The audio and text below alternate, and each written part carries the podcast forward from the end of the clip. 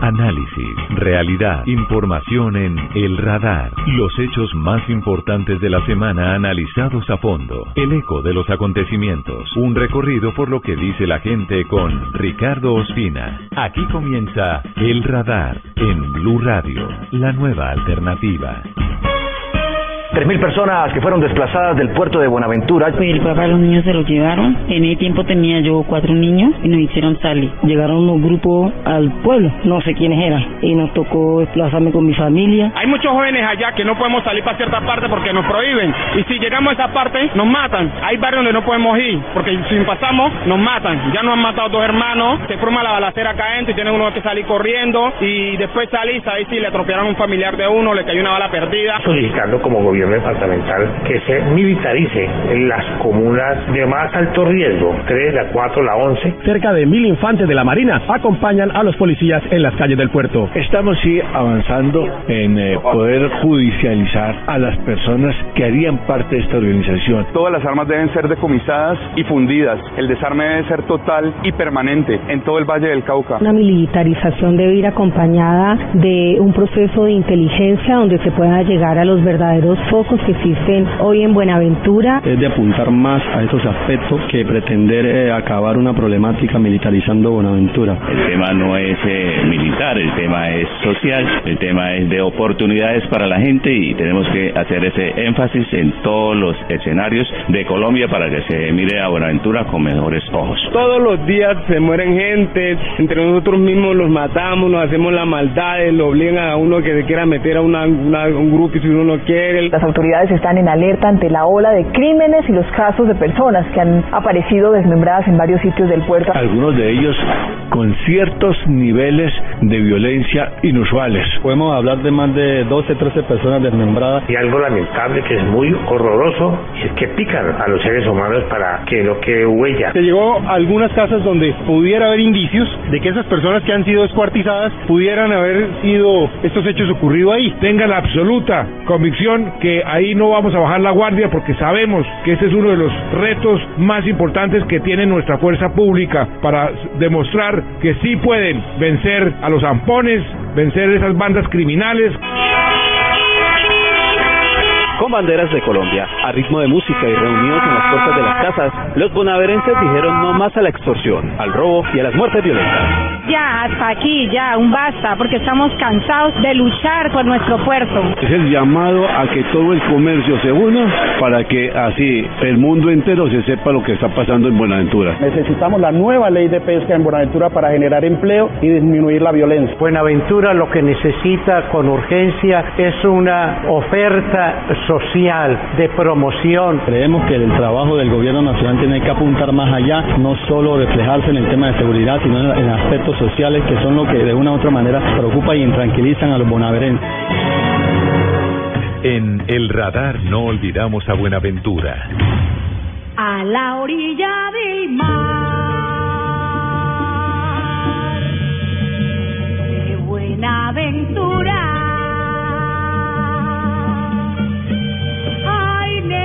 Muy lindas y con sabrosura. Hay negras muy lindas y con calentura.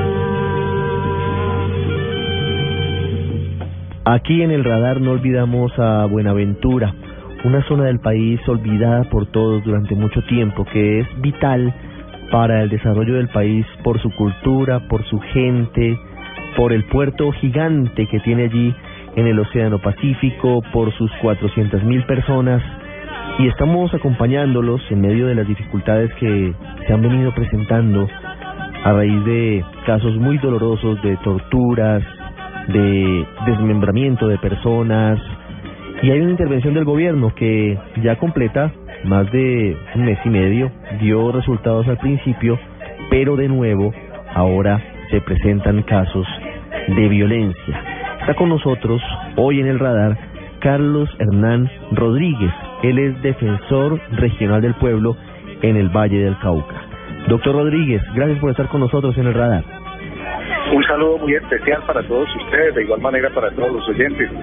Defensor, ¿cómo pueden ustedes eh, analizar y definir hoy lo que está pasando en Buenaventura, luego de varias semanas de la intervención del gobierno, de la presencia en varias oportunidades del presidente de la República, de la llegada de fuerzas militares a reforzar la seguridad? ¿Cuál es el hoy de los bonaverenses? La verdad es que ha sido reiterativo en cuanto a sostener la posición de la Defensoría respecto a que la militarización, si bien es cierto, es una opción, no es una solución de fondo a la problemática que vive el puerto. La gran verdad es que no se puede esperar que por eh, militarizar o por enviar eh, más fuerza pública al distrito se vayan a solucionar los problemas de un lado para otro. Me parece que lo que está pasando es que se está pagando la consecuencia de un del gobierno histórico que se ha vivido en el puerto, una falta de inversión social y lógicamente se trata de que se realicen acciones conjuntas, tanto del gobierno nacional, del gobierno distrital como del gobierno departamental, dirigidas a una a unos planes de corto, de mediano y largo plazo que deben ser trabajados lógicamente de manera de manera conjunta.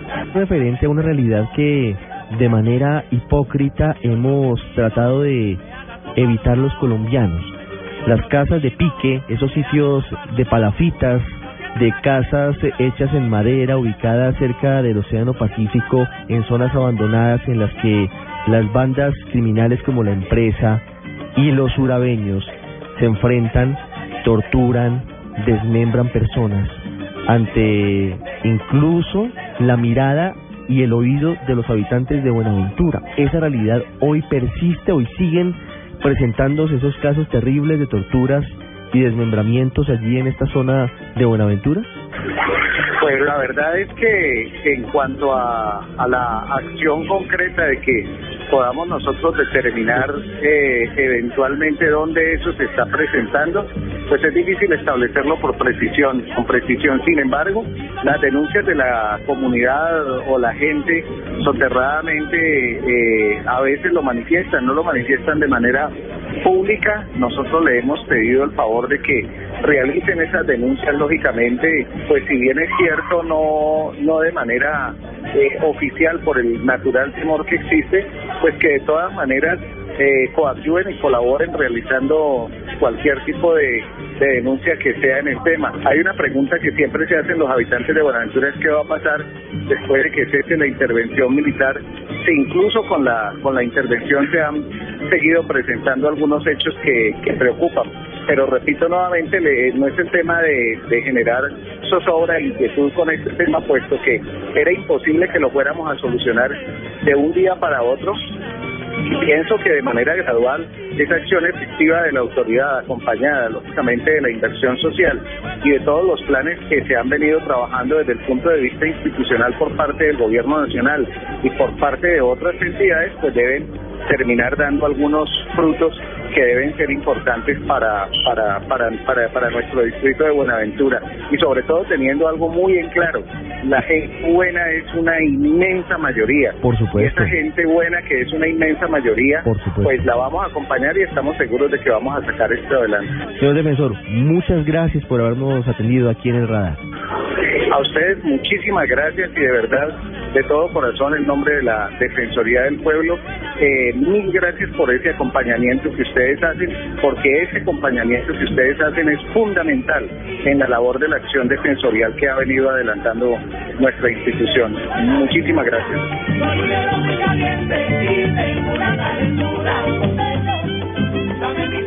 En el radar no olvidamos a los hermanos, a los amigos de Buenaventura. Hoy queremos hablar desde la óptica de una de las principales fuentes de ingresos del puerto, de más de 400 mil habitantes en su área urbana y rural, y el escenario más importante por el que es recordada Buenaventura en el país, el principal puerto sobre el Océano Pacífico. Nos atiende hasta ahora el ingeniero Víctor González, que es el gerente de la Sociedad Portuaria de Buenaventura. Ingeniero González, buenas tardes. Buenas tardes a todos los escucha del programa El Radar de Blue Radio placer saludarlos y estoy a entera disposición. Ingeniero, a esta hora saludamos a nuestros oyentes en todo el Valle del Cauca, en Buenaventura y en todo el país. Quiero primero preguntarle acerca de la situación de Buenaventura. Ustedes han visto avances, eh, desarrollos, se ha comenzado a superar un poco la estela violenta que ocurrió a comienzos de este año con escenarios muy dolorosos o, o siguen las cosas de la misma forma? Desde la óptica del sector privado, nosotros vemos de que ha sido efectivo el acompañamiento del gobierno nacional, sin embargo tenemos que destacar y manifestar de que las soluciones no se van a obtener en el corto plazo, teniendo muy de presente que gran parte de la problemática se debe a la falta de oportunidad de empleo. Eso hace que efectivamente muchos jóvenes, muchos adolescentes se vinculen a la MACRIN, se vinculen en actividades eh, ilícitas y de alguna manera el esfuerzo que hace el gobierno con una serie de proyectos que están en curso, pues efectivamente en su tiempo van a dar los frutos en la medida que se generan oportunidades de empleo. La sociedad portuaria, junto con el resto del sector portuario y logístico, somos conscientes de que hay que generar oportunidades y se hace un esfuerzo inmenso por lograr la capacitación, el entrenamiento necesario, de manera tal que la mano de obra de Buenaventura pueda participar de ese desarrollo portuario y logístico que se viene ejecutando, que se viene trabajando y que de alguna manera genera empleo tanto en la parte de construcción como en la parte de operación. Ingeniero González, ¿cuáles son las cifras de desempleo hoy en Buenaventura? Porque me parece que usted toca uno de los aspectos centrales, uno de los ejes de la discusión. Si no hay empleo, los jóvenes comienzan a ser reclutados por la delincuencia y de allí todos los escenarios dolorosos que hemos vivido. El índice de desempleo, según los las estadísticas del DANI y los diferentes organismos del, del, Estado indican que es superior al 50, al 60%. Es una cifra alarmante en medio de una ciudad de más de 400 mil habitantes, lo que efectivamente hace que se convierta la ciudad en un caldo de cultivo para todas las actividades irregulares ilícitas. Ah, pero es muy grave, entre el 50 y el 60% de desempleo.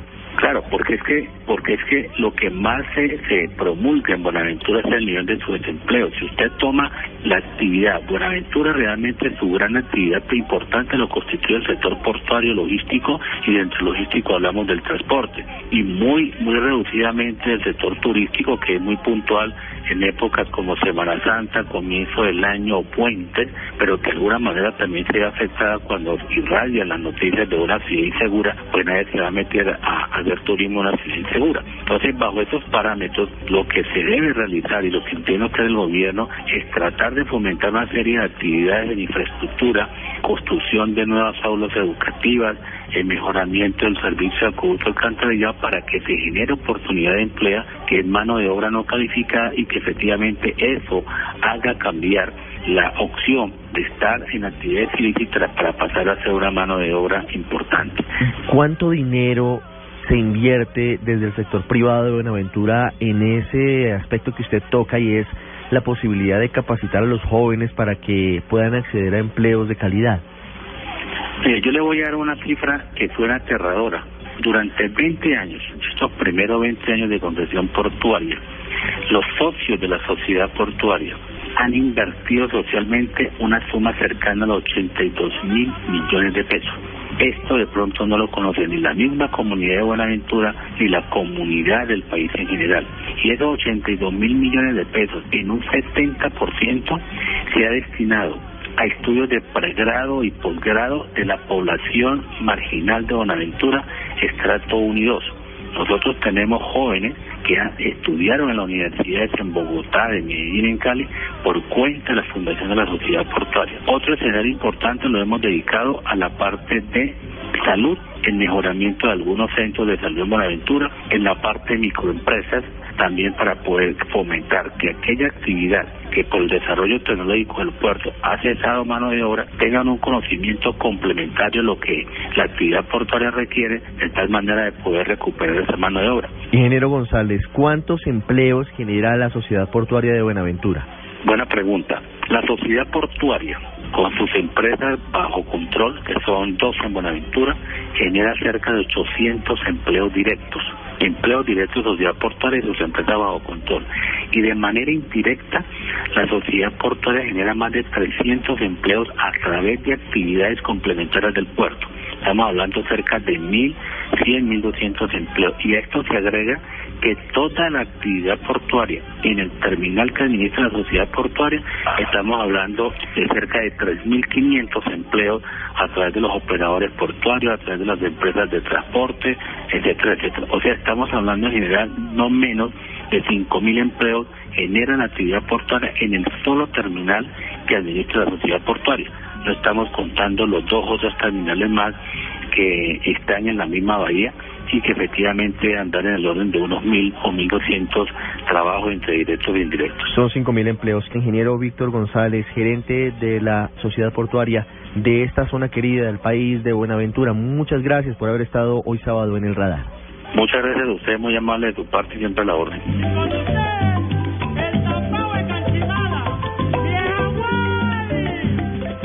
Aquí está el análisis, el radar en Blue Radio. Recientemente, una de las organizaciones no gubernamentales más importantes del planeta, Human Rights Watch, estuvo haciendo una visita en Buenaventura. Y el diagnóstico es muy preocupante, a pesar de los esfuerzos que intenta hacer el gobierno colombiano de mejorar la presencia de policías y de soldados, el abandono sigue siendo el lugar común. La falta de oportunidades, la falta de empleo y el caldo de cultivo que se sigue presentando para que los niños y los jóvenes bonaverenses terminen en manos de las bandas criminales que les quitan la vida a muy temprana edad. Por eso hemos ubicado en la ciudad de Washington, en los Estados Unidos, a José Miguel Vivanco. Él es el director para América Latina de la ONG que estuvo haciendo este recorrido y que ha estado muy pendiente de lo que está pasando allí en Buenaventura de Human Rights Watch. Señor Vivanco, muy buenas tardes. Muy buenas tardes, Ricardo. Un gran placer estar con ustedes. Muchas gracias por atendernos. Señor Vivanco, ¿por qué deciden ustedes desde Human Rights Watch poner los ojos sobre Buenaventura? Recibieron muchas quejas, denuncias, el eh, clamor permanente de sus habitantes ante esta realidad tan dolorosa que a veces y hay que reconocerlo, tratamos de tapar los colombianos? Ricardo, hace más de un año que estamos recibiendo eh, información que nos parecía creíble, nos parecía seria y que daba cuenta de horrores en Buenaventura, cosas que realmente eh, creíamos eh, superadas en Colombia, como es este barbarie, cifras de desplazamientos y de desapariciones las más altas del país unos eh, índices de impunidad realmente increíbles, donde por ejemplo no hay ningún caso de alguien que haya sido, a pesar de los de las cifras, eh, condenado por desplazamiento desaparición, el descuartizamiento de una persona. La presencia directa de mafias que extorsionan y que cometen todo tipo de abusos. Eso nos llevó a realizar una, una visita en el terreno lanzamos este informe donde lamentablemente comprobamos las peores sospechas que teníamos respecto de ese puerto. Se siguen registrando desapariciones, desplazamientos de personas, incluso el descuartizamiento de, de unas personas en unas casas de pique. Eh, yo visité un sitio que había sido una casa de pique donde eh, desmembraban eh, estos eh, criminales, estas mafias, a personas para intimidar y someter a la población. La extorsión continúa, lamentablemente, especialmente contra los más vulnerables, los más pobres. Este es un puerto donde el 90% de la población son afrodescendientes y gentes realmente de muy escasos recursos. ¿Cómo fue esa visita suya a uno de esos lugares tenebrosos, a las casas de pique, señor Vivanco? Bueno, eh, recorrí varios eh, palafitos, eh, las zonas que llaman de bajamar, eh, donde la gente vive en condiciones, yo diría, miserables, niños y, mujeres, eh, niños pequeños jugando en, unos sitios donde no hay, nunca ha habido alcantarillado, no hay, no, no están las condiciones, yo diría, elementales de desarrollo propias de Haití o, de, o de zonas muy pobres de África, donde realmente no ha habido nunca eh, esfuerzos realmente para, para apoyar en, con medidas de desarrollo elemental a esos, a esos sectores. En medio de esas comunidades, donde la gente con las miradas y con lo que me decían se notaba un gran dolor, un gran, yo diría hasta un gran miedo. Me llevaron a, un sitio donde hasta hace muy poco, hace unas, unas semanas, se descubrió los restos de una, una mujer que desmembraron viva, eh, se escuchan los gritos. Estos sitios están en medio de la población, al lado hay otra familia y justamente cometen estos hechos atroces para, para atormentar y para aterrorizar a la misma población. Eh, y las víctimas no son necesariamente miembros de otras bandas criminales, son muchas veces eh, civiles, mujeres, niños, hombres que se niegan o que se resisten a cooperar con, con estas mafias. Y, por ejemplo, en la Fiscalía, eh, patólogos forenses, expertos en estas materias, han logrado identificar, unir eh, los eh, distintos, eh, los, los troncos, las manos, las piernas que han ido encontrando de distintas personas y ya, ya llevan 25 personas identificadas que han sido como digo, objeto de estos actos atroces del 2012 a la fecha. Es un problema que se da en Buenaventura, felizmente no se da en otras regiones eh, del país, pero que refleja que estas, eh, estas mafias sienten que pueden hacer y deshacer con esas comunidades que no tienen protección del Estado. Usted ha estado en muchos lugares de, de nuestra América y del mundo y ha vivido y ha tenido que confrontar gobiernos y ha tenido que confrontar regímenes y ha tenido que enfrentarse a, grupos tenebrosos como los paramilitares en Colombia con sus informes. De todo lo que ha vivido y hecho, señor Vivanco, con lo que ha pasado en Buenaventura y vivir ese horror y esa barbarie y esos testimonios, ¿cómo lo compara? Los testimonios, las evidencias de lo que ocurre en Buenaventura, yo creo que es lo más cercano al, al infierno en la tierra. Eh, es que esos horrores que alguna vez se vivieron también, lamentablemente en los ochentas, durante y en los noventas, durante el apogeo del paramilitarismo en algunas regiones del país, ya no se ha escuchado de una cosa de esa, similar de esa naturaleza. En Centroamérica, por ejemplo, hoy día, en Guatemala, en Honduras, hay unas cifras de homicidio altísimas, México también. Pero este tipo de eh, prácticas bárbaras donde, insisto, la impunidad es la regla generalizada, es, eh, es algo que, que hoy día felizmente es inusual en el resto de la región. Por eso fue nuestra preocupación para mostrarle a Colombia lo que estaba ocurriendo y, y, y movilizar la preocupación nacional porque Colombia es un es un pueblo muy sensible y receptivo a este tipo de fenómenos. Eh, creo que por eso las autoridades eh, han prometido eh, mejorar las condiciones. Nosotros vamos a, a darle seguimiento a, esas, a esos compromisos, a esas promesas. Es José Miguel Vivanco, director para América Latina para el hemisferio occidental de Human Rights Watch. Muchas gracias por habernos atendido desde Washington. Muy amable. Al contrario, un placer estar con ustedes. Me muero por esa negra y ella sigue siendo mía. Me muero por esa negra. Los hechos que le interesan a la gente en El Radar. Hemos llamado hoy al coronel Miguel Correa, el comandante de la policía en el puerto, para que nos diga cómo están las cosas hoy, si han cambiado frente a lo que se generó hace algunas semanas, meses, cuando se hizo la alerta internacional incluso frente a la terrible oleada violenta en esta zona del suroccidente de nuestro país. Coronel Correa, buenas tardes.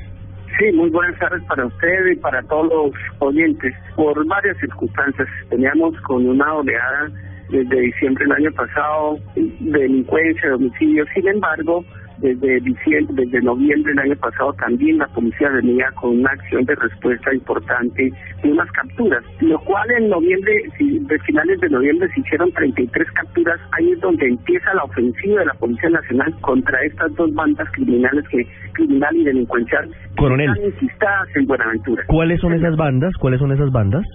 Aquí nos encontramos, eh, históricamente nosotros eh, vemos que aquí Buenaventura inicialmente fue sitiado por el Frente 30 en la FARC, después fueron los paramilitares, después aquí se inquistó como propiedad de aquí la empresa, la banda delincuencial, la empresa que es oriunda de, de, de Buenaventura. Sin embargo, con golpes fuertes de la fuerza pública se desestabilizó y ahí es cuando se permiten o, o cuando aprovechan mejor el, eh, los urabeños, mal llamados urabeños hoy en día, el clan Usura. Es cuando empiezan a hacer ese contrapunteo o esa guerra frontal entre los dos, entre la empresa para sacar de Buenaventura la empresa y, empezar a, a ganar territorio o control de las rutas del narcotráfico y otra cantidad de cosas ilícitas, de actividades ilícitas que hacían esa esta banda delincuencial de la empresa. Es cuando empiezan la disputa territorial, la, la disputa por el por el delito, por el control al, al delictivo acá. Y es donde empiezan a generarse una serie de muertos precisamente entre ellos mismos y entre el control de muchas actividades ilícitas. Tiene una connotación muy importante. De esas capturas, la gran mayoría fueron los cabecillas que nunca se, prácticamente se habían tocado.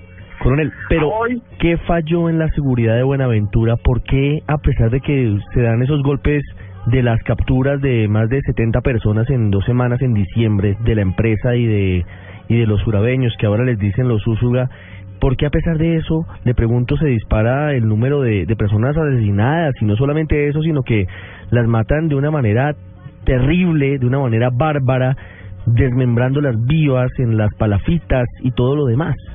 Sí, no es que se haya fallado. Bueno, aquí se pueden presentar varios, tres hipótesis. La primera es que casi nunca se habían capturado, o se habían capturado integrantes, pero esas cabecillas que eran los, los que pagaban la nómina, aquellos de componente militar, estratégico, nunca se, o sea, no se habían tocado por su estrategia que tenían. En, al momento de cogerlos como eh, que ellos se sentían que nunca se tocaban, entonces se desata una guerra interna entre ellos, primero por coger el poder, o sea, empieza a emerger gente que eran los campaneros, gente de tercera, segunda o tercera línea, a empezar a tomar el mando porque ya los jefes los capturaron, por una parte, y a mostrar esa fuerza y ese poderío para ganarse el respeto y tomar el mando de la comuna, del barrio o inclusive de la calle. Por el otro lado, también se presenta una disputa eh, entre ellos mismos en el entendido que nadie sabe cómo se capturaron, entonces se empezaron a echar la culpa del uno al otro y se desatan esas serie de muertes que dice usted,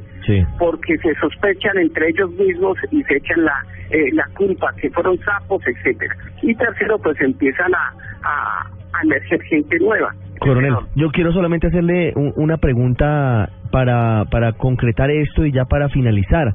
Está muy bien, digamos, que se haya identificado que esa pelea interna entre la empresa y, y los surabeños haya generado algunos de estos casos, pero hay otros que tienen relación con personas que no pagan, decidieron no pagar extorsiones ni vacunas, son comerciantes que no tienen nada que ver con grupos criminales y que terminan en unas circunstancias de la misma forma como los demás. En ese caso, ¿qué fue lo que pasó? De acuerdo a las personas identificadas que tenemos acá de desmembramiento, no veo ningún comerciante de los que usted dice, de, estoy hablando de este año. Pero yo sí Eh, tengo, tenemos nosotros aquí varias denuncias, coronel. Eh, Claro, hay denuncias, hay denuncias de extorsión. Y de este claro, año, no, pero no, no solo, no solo de extorsión, de personas asesinadas e incluso torturadas porque no pagaron extorsiones. Bueno, eh, eh, yo no las conozco, eh, qué pena, eh, discúlpenme, no, no, las conozco en este momento, conozco más o menos la lo que ha sucedido en Buenaventura y las denuncias que tengo, los porque eh, es cierto, hay personas eh, que han tenido su, su, su negocio, su tienda, comerciantes que han sido asesinados supuestamente porque no pagaban la vacuna. Asesinados, pero han quedado tanto en el- ahí en su casa o se han sido trasladados y fallecen posteriormente en el Hospital Santa Sofía. Que es igualmente grave, ¿no le parece? Claro que sí, claro que sí es grave. Y, cualquier muerte es grave. Y, y por eso a hoy, a hoy llevamos en mayo, fueron cinco muertes que no nos, es que nos satisfaga, pero fue una reducción más de 50%, porque veníamos de meses de 20 muertos, a el mes de mayo fueron cinco muertos, lo cual tres fueron en zona urbana y dos en zona rural, o sea, fue una reducción supremamente importante, porque seguimos trabajando. Si permítame darle este dato, 184 han capturados este año de las dos bandas, de los cuales 105 pertenecen al clan Usuga y 79 a la banda de la empresa. Sea, hay un resultado importante que es coherente con esa reducción de homicidios. Claro que sí, es el coronel Miguel Correa, comandante de la Policía de Buenaventura, hablando de la seguridad en el puerto sobre el Pacífico. Coronel, le agradezco mucho, es usted muy amable por habernos contado cuál es eh, la posición de la policía y los recientes resultados en materia de seguridad allí en esta querida zona del Pacífico colombiano. Muy amable. A usted muy amable muchas gracias a todos los oyentes. En el radar no olvidamos a los habitantes de Buenaventura, seguimos con nuestra serie acompañándolos y mirando las aristas buenas, las aristas que deben mejorar, teniendo como base la seguridad del puerto sobre el Pacífico de más de 400.000 personas. Hoy queremos hablar con Milton Angulo, él es gerente precisamente encargado de la zona Pacífico de la gobernación del Valle del Cauca. Señor Angulo, buenas tardes. Muy buenas tardes, mi estimado periodista. Muchas gracias por la invitación a este importante programa. ¿Cómo ven desde la gobernación del Valle lo que ha sucedido en los últimos meses luego de la decisión del gobierno nacional de adelantar una intervención inicialmente militar y de policía en Buenaventura? La gobernación, debido a su competencia, tenemos que primero aclarar las competencias. Usted sabe que Buenaventura es un distrito y la gobernación, de acuerdo a la ley, tiene competencia en los sociales mínima. En los temas sociales, el señor gobernador ha venido acompañando a la alcaldía distrital en atención a su competencia. En cuestión de orden público fue el señor gobernador que prácticamente colocó el dedo en la llaga a Sí. exigirle, Pero- que Pero, señor Angulo, la gobernación no puede escudarse y decir que no tiene ninguna responsabilidad en la preservación del orden público en los departamentos y en los municipios. Les cabe responsabilidad. No puede ser solamente del gobierno nacional. Más allá de que ustedes hayan dado la alerta, tenían que haber hecho más. Lo que le quiero decir que lo que determina la ley de responsable del orden público local el señor alcalde, más que el alcalde distrital. Nosotros, como lo hemos venido haciendo, que somos, hacemos el acompañamiento, y es por ello, y quedó registrado, que debido a las reiteradas posiciones de nuestro gobernador, fue que el gobierno nacional intervino ¿Y qué viene ahora para Buenaventura? Porque nos preocupa que de nuevo hayan ocurrido casos de desmembramiento de personas y eso llama la atención sobre todo porque ya habíamos logrado o se había logrado desde el puerto reducir por lo menos esos casos de horror. ¿Qué viene ahora? Porque si está el ejército y está la policía y a pesar de todo se siguen presentando esos casos, ¿qué nos queda? ¿Qué le falta a la gobernación o a la alcaldía o al gobierno nacional para evitar que ocurran este tipo de hechos? de la única forma que acabemos con la violencia en Buenaventura es que haya una inversión social, es que el gobierno nacional, que es el que en orden el responsable de los recursos, el responsable de los giros, haga una inversión clara en Buenaventura, que, que le dé importancia al puerto, pero que le dé la importancia a la ciudad. Y que también el gobierno local, que también ha tenido muchas dificultades, el gobierno local haga el acompañamiento y mejore los recursos, crea las condiciones, porque hoy día la comunidad pues no está satisfecha con todas las cosas que pasan alrededor de, de la administración distrital. Esto lo que queremos es que haya un gobierno nacional dispuesto a cooperar como lo estamos haciendo nosotros. Es Milton Angulo, gerente de la zona Pacífico de la gobernación del Valle del Cauca, hablando sobre el puerto, sobre el Pacífico, sobre sus casi 500 mil habitantes, a quienes no olvidamos, a quienes seguimos acompañando aquí desde el radar en Blue Radio. Señor Angulo, gracias. A usted muy formal y gracias por esa disposición y por ese acompañamiento para que Colombia se entere de lo que pasa en la ciudad.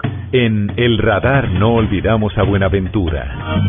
Hace cerca de seis meses los colombianos descubrimos una realidad que no queríamos reconocer, la realidad de la violencia que consume al puerto de Buenaventura, el más importante del Pacífico colombiano, y no solamente a esa zona, que tiene una población superior a los 400 mil habitantes. Descubrimos que nos hemos olvidado de los pueblos cercanos, de Guapi, de Tumaco, de Quibdó, un olvido centenario que nos ha llevado de nuevo aquí en el radar a hacer una promesa de no olvidarnos de lo que pasa en Buenaventura. Y por eso hoy estamos indagando sobre las graves amenazas que se denuncian desde una zona de paz, desde el espacio humanitario Puente Nayero, precisamente allí en la ciudad de Buenaventura. Desde hace cinco meses aproximadamente vienen recibiendo intimidaciones que han sido objeto de algún tipo de hechos violentos. Está con nosotros Danilo Rueda, es eh, uno de los integrantes de la Comisión Intereclesial de Justicia y Paz, defensor de los derechos humanos, y quien nos puede contar cuál es el panorama hoy en esa zona específica de Buenaventura, la zona de Puente Nayero. Señor Rueda, buenas tardes. Buenas tardes Ricardo, a usted y a todos los oyentes de El Radar. Las comunidades y algunas comunidades afrodescendientes en particular del sector de Bajamar estaban hastiadas de la violencia y eso llevó, por ejemplo, en el caso de Puente Nayero, a hacer una expulsión de las estructuras paramilitares que estaban asentadas allí en una calle donde habitan cerca de mil personas. En marzo de este año una persona eh, fue macheteada, una mujer, y la arrojaron al mar. Y eso fue un sábado hacia las cuatro y media de la tarde en medio de la presencia de niños y todos los adultos que allí se encontraban. Y ese horror llevó a que la gente dijera ya no más. Y un mes después de ese cruel asesinato, la gente se rebeló frente a los paramilitares y los sacó de su calle. Y en el caso del espacio de Puente Nayero, en las últimas semanas niños que han decidido no vincularse a estas estructuras armadas han sido amenazados y es como una expresión de, de la forma como se trata de presionar para que niños y también niñas se vinculen a, esas, a estas estructuras armadas. ¿Cómo es Puente Nayero? Describamos para los oyentes del radar qué es ese espacio. ¿Es eh, una zona con personas en situación de escasos recursos, con dificultades? Eh, dibujémosle a los oyentes. Bueno, Puente Nayero es un sector, es una calle con dos brazos en madera, eh, donde habitan cerca de 1.200 personas afrodescendientes. La mayoría de estas personas eh, eh, son viven en condiciones de marginalidad. El barrio, o la calle mejor de Puente Nayero, ha sido construida en 40 años. ¿Y cómo ha sido construida la calle? La gente se ha ido tomando el mar y ha, y ha hecho rellenos y con estos rellenos de desechos y de basuras, más las conchas que van quedando, que va trayendo el mar, se va cimentando la calle. Y durante estos 40 años eso fue, digamos, la forma de asentamiento eh, de estos pobladores afrodescendientes en, un, en una subregión del, de una subárea del municipio de Buenaventura que se conoce como Bajamar, que está compuesta por 12 barrios. Pero no estamos hablando de 12 barrios, estamos hablando de una calle. Y eh, estas personas se dedican a la pesca artesanal, se dedican igualmente eh, cuando van a las áreas rurales al, corte de algunos palos de madera con los cuales construyen sus viviendas que son palafitos y estas son estructuras de madera, son casas de madera que eh, levantan a una altura, a una gran altura sobre el nivel del mar, de manera que cuando el mar crece eh, no se lleve las casas. En, Eh, en- esos palafitos, Danilo, es en los que, bueno, no en todos, pero en algunos de ellos es eh, en los que hemos recibido la información de la terrible práctica de las casas de pique, del desmembramiento de, de personas, de habitantes de Buenaventura. Sí, y en el caso de Puente Nayero, eh, esa casa de pique fue eh, destruida por la comunidad el 12 de abril de este año. Eh, insisto porque hastiados de la violencia, hastiados de la amenaza y del control paramilitar dijeron ya no, no soportamos más. Y en un descuido de los paramilitares que salieron a hacer una ronda en otro, en otro sector del barrio, la gente inmediatamente empezó a tumbar esa casa.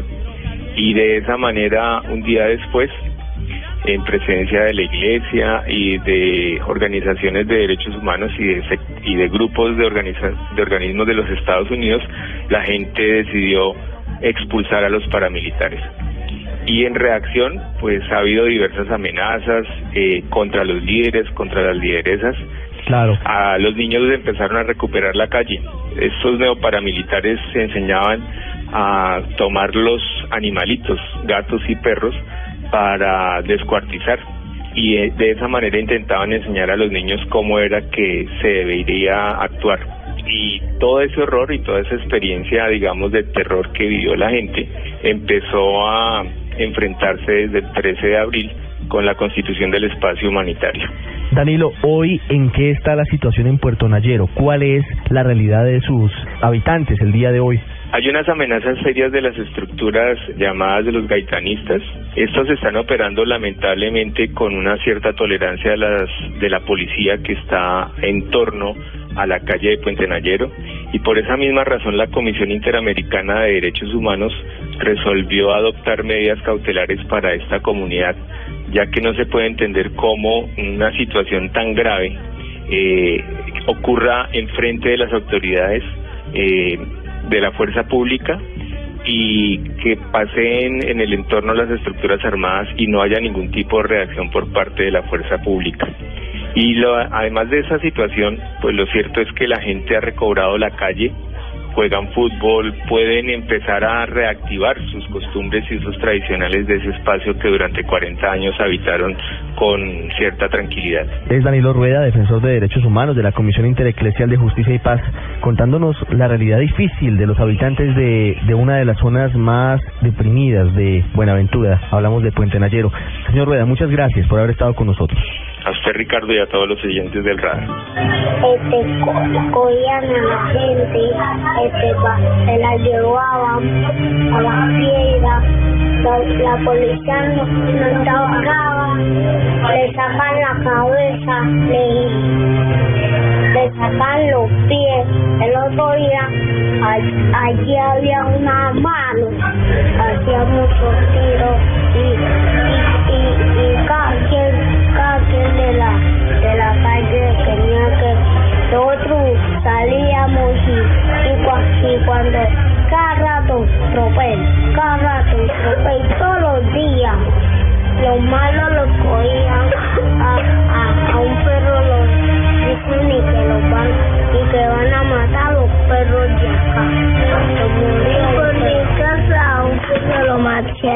y le cortaron la cabeza y el pie lo cortaron y le sacaron la sangre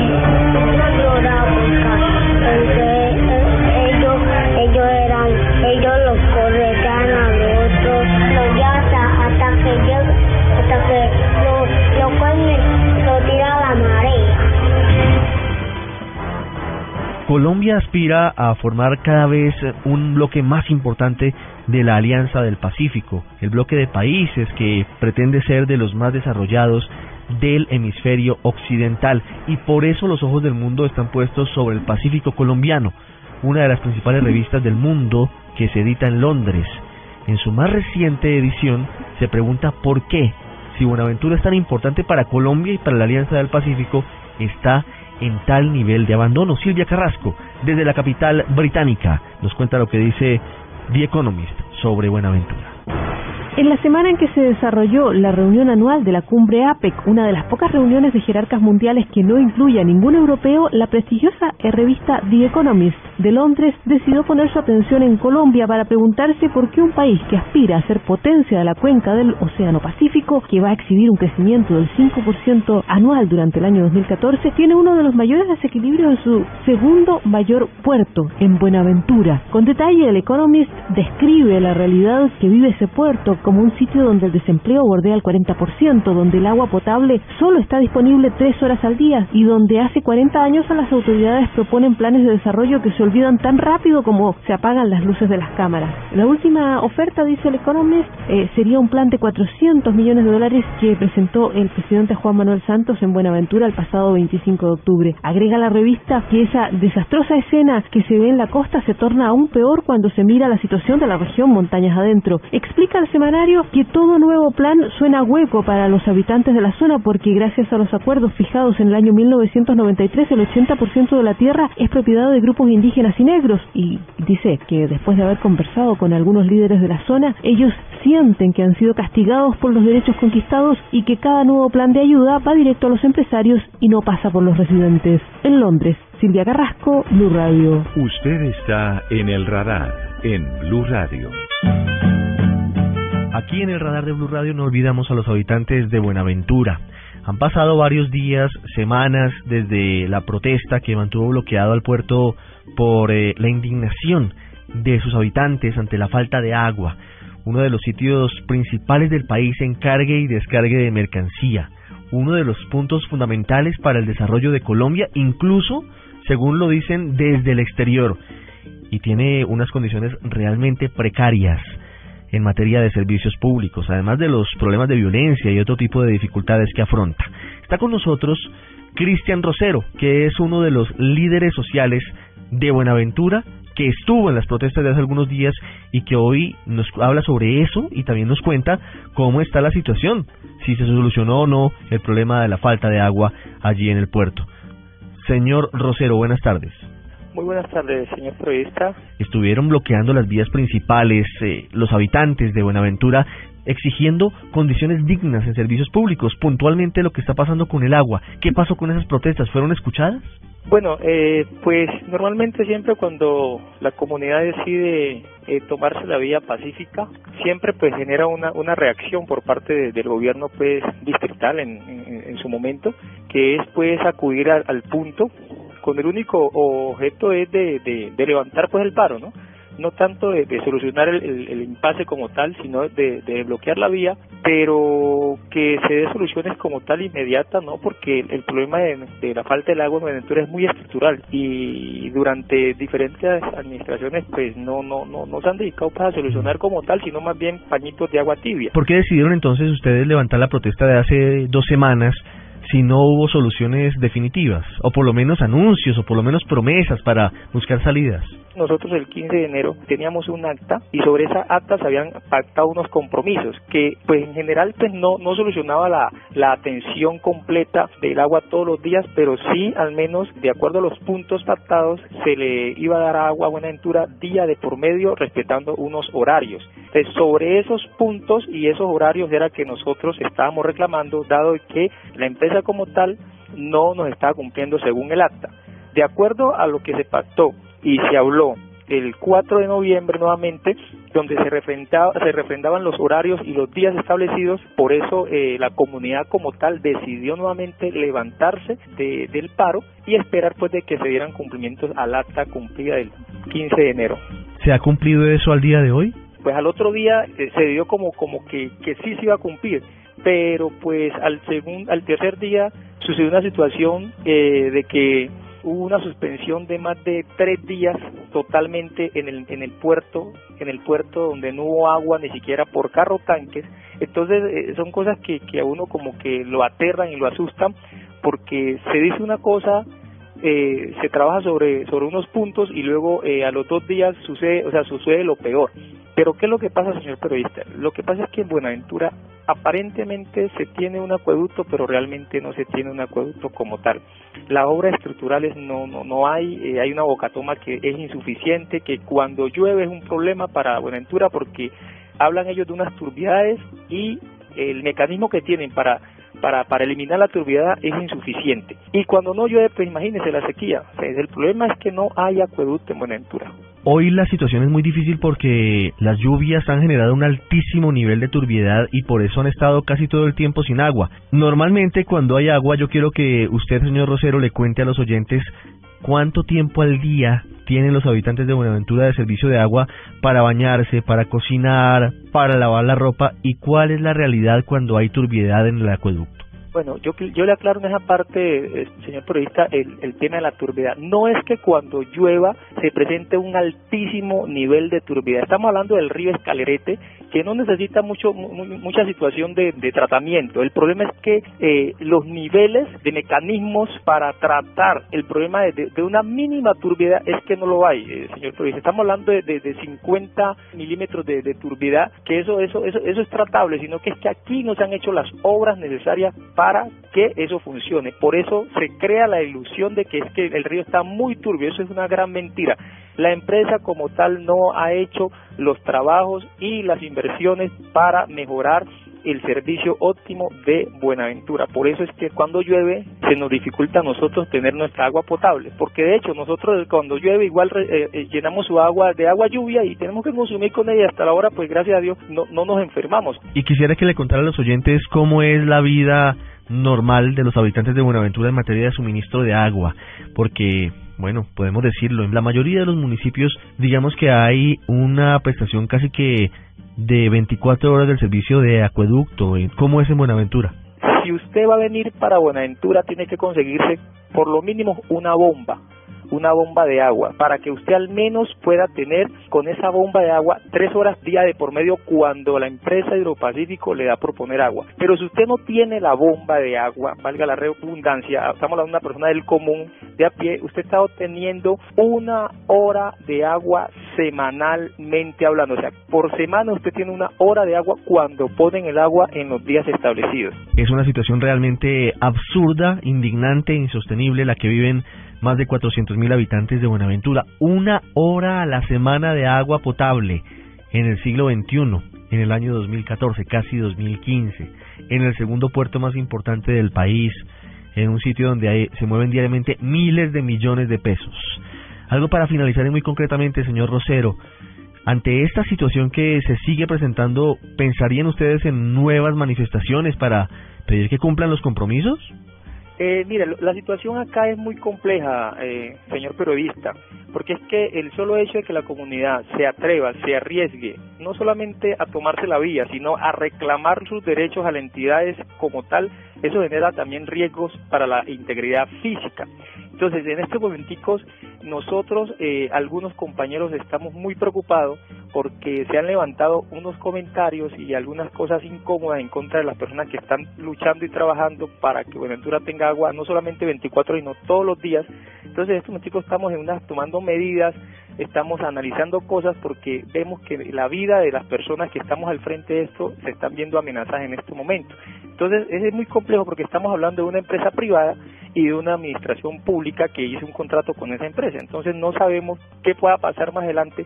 Es Cristian Rosero, uno de los líderes sociales de Buenaventura ante estas dificultades tan grandes que afronta el puerto sobre el Pacífico. Gracias, señor Rosero, muy amable. Muchas gracias a ustedes y estamos solícitos siempre para darle a ustedes a conocer lo que realmente está pasando con el tema del agua aquí en Buenaventura. Eh, eh, gracias a toda la comunidad y esperemos pues que desde allá, desde sus casas, eh, den una voz de solidaridad a Cabo Buenaventura porque la situación realmente con el agua es caótica. Así lo detectó el radar en Blue Radio. Hace casi exactamente un año, el gobierno nacional anunció la intervención integral en Buenaventura, en el principal puerto sobre el Pacífico, el sitio en el que vive más de 400.000 colombianos.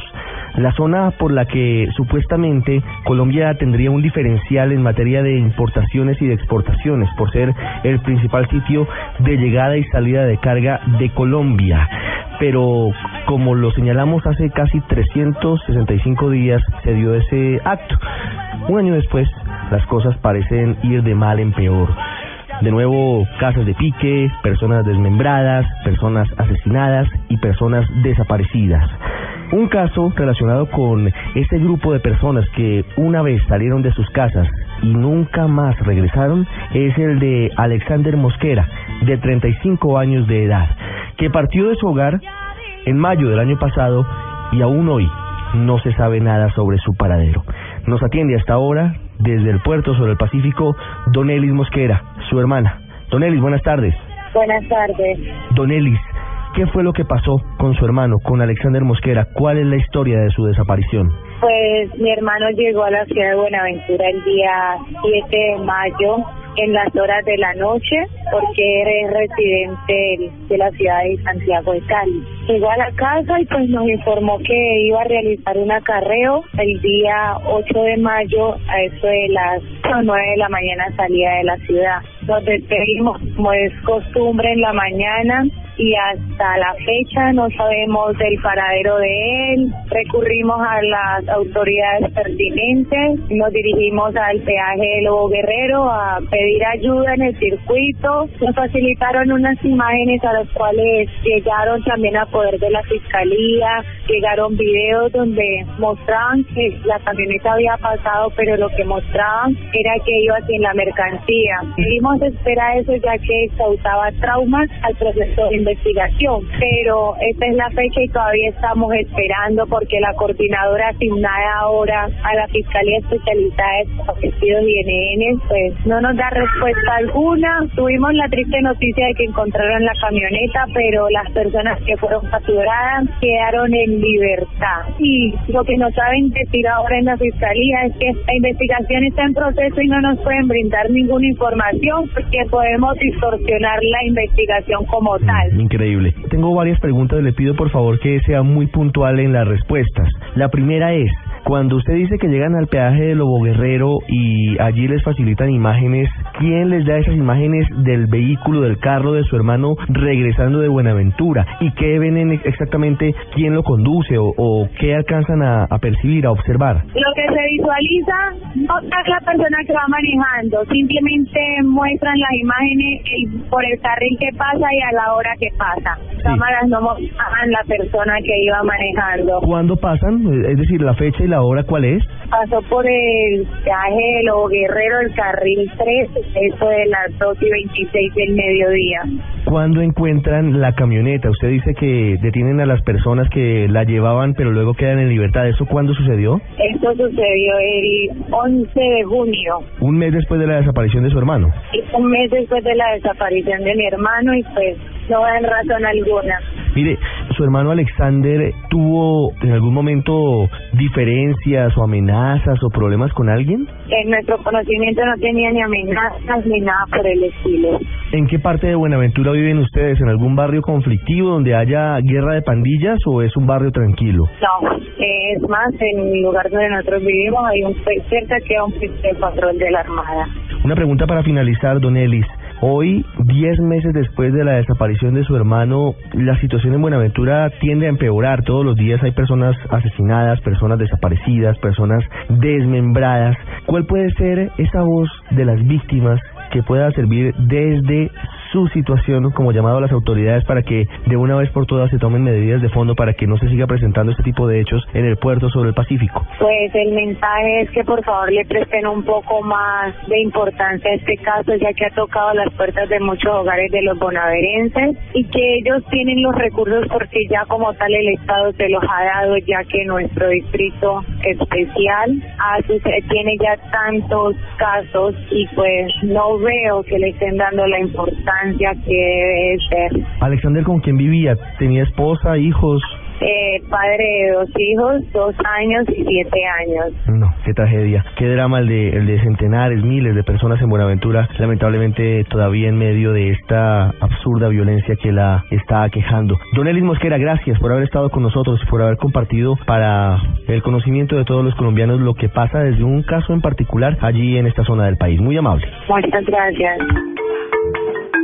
Cogieron a un compañero acá del espacio, donde lo torturaron y realmente le hicieron mucha secuela con el electro, electrochoque. Porque si uno iba al mar, se encontraba con un pedazo de brazo, se encontraba con una cabeza, se encontraba con un tronco, se encontraba con una pierna. Entonces obviamente a uno le dolía mucho. Paramilitares, jóvenes como yo, las reclutaban, las metían a los grupos para que mataran a la gente, para que se volvieran drogadictas, las violaban y las asesinaban algunas. Y lo más triste es que a las personas las desmembraban, la echan al mar, que es algo tan bonito, tan natural, que obviamente el mar sufría, yo digo. La comunidad decidió crear este espacio humanitario, uno, por vivir tranquilo, vivir en paz y dos, por permanecer en el territorio. Todos nos sentimos bien, porque siempre decimos, ay, no estamos bien porque siquiera nos podemos refugiar en el puente, los niños pueden jugar, pues hasta ahorita, gracias a Dios, estamos bien. Cuando sacamos a esos paramilitares tuvieron una reacción bastante fuerte porque realmente empezaron la amenaza hacia los jóvenes y hacia los líderes que están en el espacio haciendo el protesto. Los policías los ven a ellos, los ven pasando y no los colorean nomás que pasen.